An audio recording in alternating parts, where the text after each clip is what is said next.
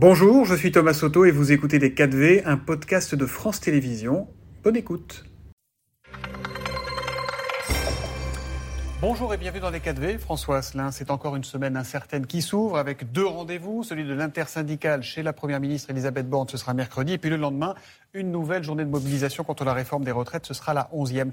Euh, quel regard porte le patron de la CPME, des petites et moyennes entreprises, sur ce conflit dont personne ne semble trouver l'issue aujourd'hui encore? Tout cet épisode que nous vivons depuis plusieurs semaines, voire plusieurs mois, euh, dans tout cet épisode, j'ai comme l'impression que tout est excessif, sauf la réforme elle-même. Quand on regarde d'une façon factuelle cette réforme des retraites, alors bien évidemment, il faut prendre en compte le, phénomène, le principe de réalité, qui fait que si on veut sauver notre régime par répartition, eh bien, nous sommes obligés de nous mettre au travail, de trouver des, mesures d'équilibre. Et au milieu de ces mesures d'équilibre, nous étions attachés à trois choses à la CPME pour que cette réforme, eh bien, elle puisse correspondre à la vie des entreprises, à la vie de leurs salariés. C'était premièrement euh, garder le dispositif de carrière longue. Mmh eh bien, voyez-vous, avant, vous avez certains salariés qui travaillaient 44 ans, voire 45 ans avant de partir en retraite. Demain, ça sera limité à 43 ans. C'est plutôt une avancée, certes avec deux ans supplémentaires. Le dispositif usure professionnelle, dit euh, communément pénibilité, c'est un mot que j'aime pas tellement parce que ce sont souvent de beaux métiers. Oui, mais il y a des métiers pénibles. Et bien sûr, mais qu'est-ce qui existe aujourd'hui lorsque vous arrivez au bout du rouleau physiquement dans votre entreprise? Eh bien, il n'y a pas grand-chose. Il y a souvent un an, deux ans, trois ans d'arrêt de travail, une négociation à bras de fer pas très agréable entre la médecine du travail, l'employeur et le salarié pour euh, être en inaptitude. Vous ne croyez pas qu'on pourrait mieux faire dans la réforme, eh bien, il y a l'identification des métiers qui va être à la main des branches professionnelles, donc des partenaires sociaux. Donc cette réforme, vous la trouvez bien, vous la trouvez raisonnable? Elle est plutôt équilibrée, elle est raisonnable, et franchement, lorsqu'on regarde ce qui se passe en dehors de notre pays, 67 ans en Espagne, 67 ans en Allemagne. C'est une comparaison qui est un peu douteuse. L'assiette, effectivement, comme on dit, n'est pas tout à fait la même. Mais quand même, si vous voulez, on a un côté très épidermique dans notre pays par rapport à l'âge de départ en retraite. Mm. Alors, je peux comprendre effectivement que lorsque collectivement il faut travailler plus longtemps, ce n'est pas une bonne nouvelle pour tout le monde. Mais notons qu'avec cette réforme, 4 Français sur 10 pourront partir avant les 64 ans. Alors ça, c'est votre regard sur le fond. Sur la forme, on a ce mouvement social qui dure depuis le mois de janvier. Est-ce que ce mouvement social et ou l'obstination du gouvernement, chacun appréciera et aura sa lecture, met en péril certaines de nos entreprises et de nos PME aujourd'hui? Est-ce qu'elles en souffrent? Alors, le mouvement social, lorsqu'on a une journée euh, voilà, bien, bien anticipée, on peut s'organiser au niveau des entreprises. On voit très bien que les fêtes et les travails dans les grands centres urbains a produit euh, ces effets dans le sens où on peut continuer à mmh. travailler. Ce qui est beaucoup plus compliqué, ce sont pour les commerçants. Alors d'abord ceux qui se, qui se situent sur les cortèges de manifestants. Là, autant vous dire que c'est une journée où il y a blanche, il n'y a pas de clients. Et puis c'est finalement euh, euh, cette, cette, ambiance où la confiance eh bien, est en train de, s'envoler. Et du coup, on voit très bien que sur la consommation des Français, on, mm. note une chute lorsque, bien évidemment, le pays se met en grève et avec euh, en plus des, des mouvements Donc ça fragilise notre, notre, ça tissu fragilise notre tissu économique. Et bien souvent, dans ces cas-là, vous savez, ce sont les plus petits qui sont les premières victimes. Vous avez rendez-vous avec la Première ministre ou pas, vous? Oui, nous avons rendez-vous mercredi avec la Première ministre. Donc, on va bien sûr passer maintenant du mode, je l'espère, hein, défiance au mode confiance. Il est temps qu'on passe à autre chose. Il y a tellement de choses à faire ensemble. Mais compte tenu du contexte, encore une fois, en mettant de côté ce que vous avez dit très clairement sur le fond, est-ce que vous allez lui demander quoi? De faire une pause, de, de, de retirer son projet? Je vois que ce n'est pas votre, votre, votre idée. De tenir, vous allez lui dire quoi, Elisabeth Borne? Eh bien, ce qu'il faut, c'est passer, comme je vous le disais, dans une séquence vraiment où on se met en perspective. Mm. On a plein de choses à faire avec les partenaires sociaux. Vous savez, sur euh, les carrières professionnelles, c'est à nous de reprendre la main là-dessus. Lorsqu'il s'agit d'accompagner, surtout dans les métiers qui physiquement sont exposés, euh, la carrière professionnelle d'un salarié, c'est à nous de construire ce parcours professionnel. Vous êtes passé déjà dans l'après-retraite, Et bien sûr, il faut absolument, on a beaucoup de choses à faire. Vous avez les caisses complémentaires de retraite, Agirc, Arco, où nous sommes, nous, partenaires sociaux, les gestionnaires de ces caisses. Et d'ailleurs, sont excédentaires. Nous les gérons parfaitement bien parce qu'elles sont excédentaires. C'est une bonne nouvelle. Eh bien, profitons de ces excédents, par exemple, pour voir comment on peut stabiliser demain les retraites. Et pourquoi ne pas instiller une part de capitalisation C'est un petit peu disruptif. Ce que vous dites en fait, il faut retravailler les retraites à partir de ce qui vient derrière, c'est ça? Exactement. Il y a, je vous assure, du grain à moudre, comme on dit. Mmh. Vous parlez encore avec les syndicats ah oui, bien sûr. Le, le, dialogue ne s'est jamais arrêté entre nous. Nous nous sommes rencontrés d'ailleurs entre numéro 1 la semaine dernière.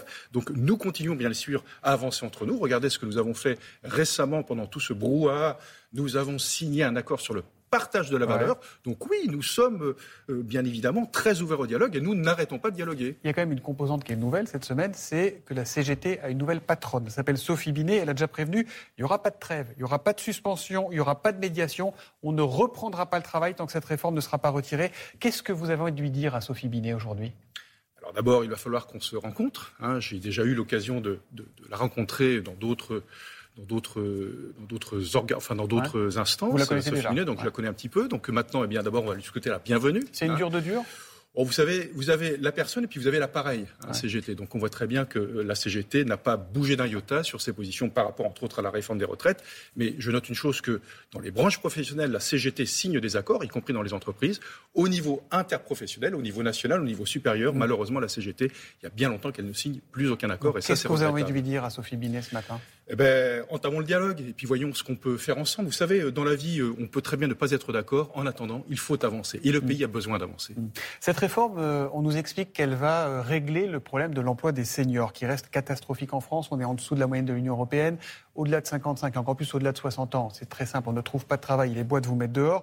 Est-ce que l'index senior, notamment, et tout ce qui a été créé autour de ça, qui ne concernera pas pour l'instant les entreprises de moins de 300 salariés. Ça vous paraît de nature à régler ce problème Très franchement. Alors, Thomas Soto, vous faites euh, un, raccourci un peu, un peu rapide. C'est-à-dire que dans les PME, l'emploi des seniors n'est pas tout à fait la même que dans les grandes mm. entreprises. Quand un senior part en retraite dans une PME, c'est une compétence rare que nous avons énormément de mal à remplacer. Souvent, avec l'emploi des seniors, nous avons un phénomène culturel. Il faut le traiter. Certes, il faut reconnaître que dans un autre pays, avoir plus de 50 ans, 55 ans, chercher de l'emploi, c'est extrêmement compliqué. Et pourtant, ce Mais sont pardon, des gens si c'est pas un problème dans les PME, pourquoi vous voulez pas de l'index senior à partir de 50 salariés? Eh bien, le seul problème, c'est que l'index senior, à quoi va-t-il servir? Euh, S'il sert, entre guillemets, à garder les, les, les, seniors mm. dans l'emploi, tant mieux. Le seul risque avec ce, ce, système, c'est de vouloir mettre des mesures coercitives à la mm. sortie. Et là, si vous commencez à refermer la sortie, si vous ne pouvez pas entre guillemets, licencier un senior, eh bien, vous risquez tout simplement de bloquer l'entrée. On a connu ça avec, euh, souvenez-vous, la contribution de la lance, ça date déjà de, quelques années, c'était en 1987. Mais il faut effectivement trouver un moyen de pouvoir conserver les seniors, euh, euh, inciter l'embauche des seniors. Si on prend le bâtiment, par exemple, c'est pas les grands spécialistes de l'embauche des seniors. Pardon? Si on prend le bâtiment, par exemple. Eh bien, c'est pour ça, vous voyez, que nous sommes attachés aux carrières longues. C'est pour ça que nous sommes attachés à un dispositif qui accompagne la personne dans la pénibilité, dans l'usure professionnelle, pour, bien évidemment, parler de l'évolution de carrière bien avant le départ en retraite, parce que là, c'est trop tard pour faire les choses. On avait autrefois un système qui s'appelait le fonds Gessif. On pouvait pendant un an former un salarié pour réorienter sa carrière professionnelle. Je rêve, et nous pouvons avoir les moyens à travers cette réforme, de retrouver ce genre de dispositif. Vers 45 ans, se poser la question, qu'est-ce que je peux faire sur la fin de ma carrière quand je vois que physiquement, ça va pas tenir? Mm. Ça, c'est intelligent et c'est aux partenaires sociaux de le construire. Quelques mots de l'inflation, François Asselin, qui est resté très élevé le, mois dernier, particulièrement dans, dans l'alimentaire. Quelles conséquences pour les entreprises et pour les, PME Compliqué, compliqué parce que vous savez, euh, dans une PME, vous avez rarement ce qu'on appelle le pouvoir du prix, hein, le pricing power. Hein. ce qui veut dire que si vous n'arrivez pas à répercuter sur votre prix de vente le coût de l'inflation, c'est les marges qui vont se renier. Mhm. Avec la pression des salaires, eh bien, j'aime mieux vous dire qu'en ce moment, les entreprises font le dos rond parce que c'est compliqué de tenir recettes et dépenses. Tant qu'il y a de l'activité, pour l'instant, l'activité arrive à tenir, sauf dans certains secteurs comme le commerce, entre autres. Et puis la construction neuve, hein, qui nous inquiète beaucoup. Le logement, c'est un vrai sujet d'inquiétude. Hein, lorsque l'activité se maintient, vous avez des solutions. Donc tant qu'il y a l'activité, il y a des solutions, mais attention, effectivement, en 2023 sera beaucoup plus compliqué que l'année 2022. Ça fait plus de 8 ans que vous êtes à la tête de la, de la CPME, votre mandat court jusqu'en 2025. Est-ce que vous avez déjà connu une ambiance comme, comme celle que l'on ressent dans le pays aujourd'hui?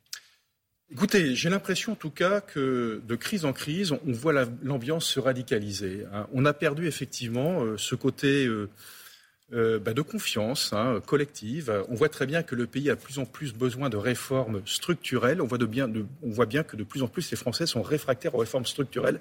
Et pourtant, nous ne pouvons pas échapper à ces réformes, à ce principe de réalité. Mmh. Lorsqu'on a un pays qui s'est enfoncé dans la dette, comme nous le connaissons aujourd'hui, lorsqu'on voit qu'on n'arrive pas à arrêter de nourrir cette dette, eh bien, il va bien falloir un moment qu'on se ressaisisse. Et là, effectivement, eh bien, c'est compliqué. J'ai une dernière question. On sait que le monde des affaires ne fait pas toujours dans le sentiment. Il y a une quinzaine de jours, le patron du MEDEF, Geoffroy Roux de Bézieux, a reçu un homme d'affaires syrien très proche de Bachar el-Assad pour tenter de raccommoder le lien avec les entreprises françaises.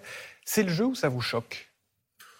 Écoutez, je ne connais pas les raisons de ce rendez-vous. Hum. Euh, vous savez, euh, moi, en tant que partenaire social, je suis amené à travailler avec l'ensemble de l'échiquier politique, si je dois faire une comparaison. Ah, on, est, sur l'échiquier politique. Euh, alors là, on est sur un autre échiquier. Vous savez, parfois, quoi qu'il arrive, la fin ne justifie jamais les moyens. Hein, donc, bien évidemment, il y a ce que l'on peut faire et puis il y a ce que la morale nous empêche. Donc l'argent qui a l'odeur du sang du bourreau El-Assad n'est pas forcément bon pour nous. Oh, vous savez, euh, dans le monde des affaires, il y aura toujours des échanges. Alors maintenant, où placer le curseur entre ce qui est bon et ce qui est moins bon? Là, n'attendez pas de de faire, entre guillemets, euh, le monsieur bon ou mauvais office par rapport à tout cela? Non, je ne l'ai pas reçu. Ah, vous l'auriez reçu? Oh, je ne sais pas. Vous savez, certainement que dans ma vie, et peut-être encore ça va m'arriver, je vais serrer la main avec des gens peu fréquentables. Je le serai malheureusement parfois qu'après. Bon, je vous serrerai la main quand même. Merci beaucoup, François. Mais moi, avec plaisir. D'être venu dans les 4V ce matin. Merci à vous.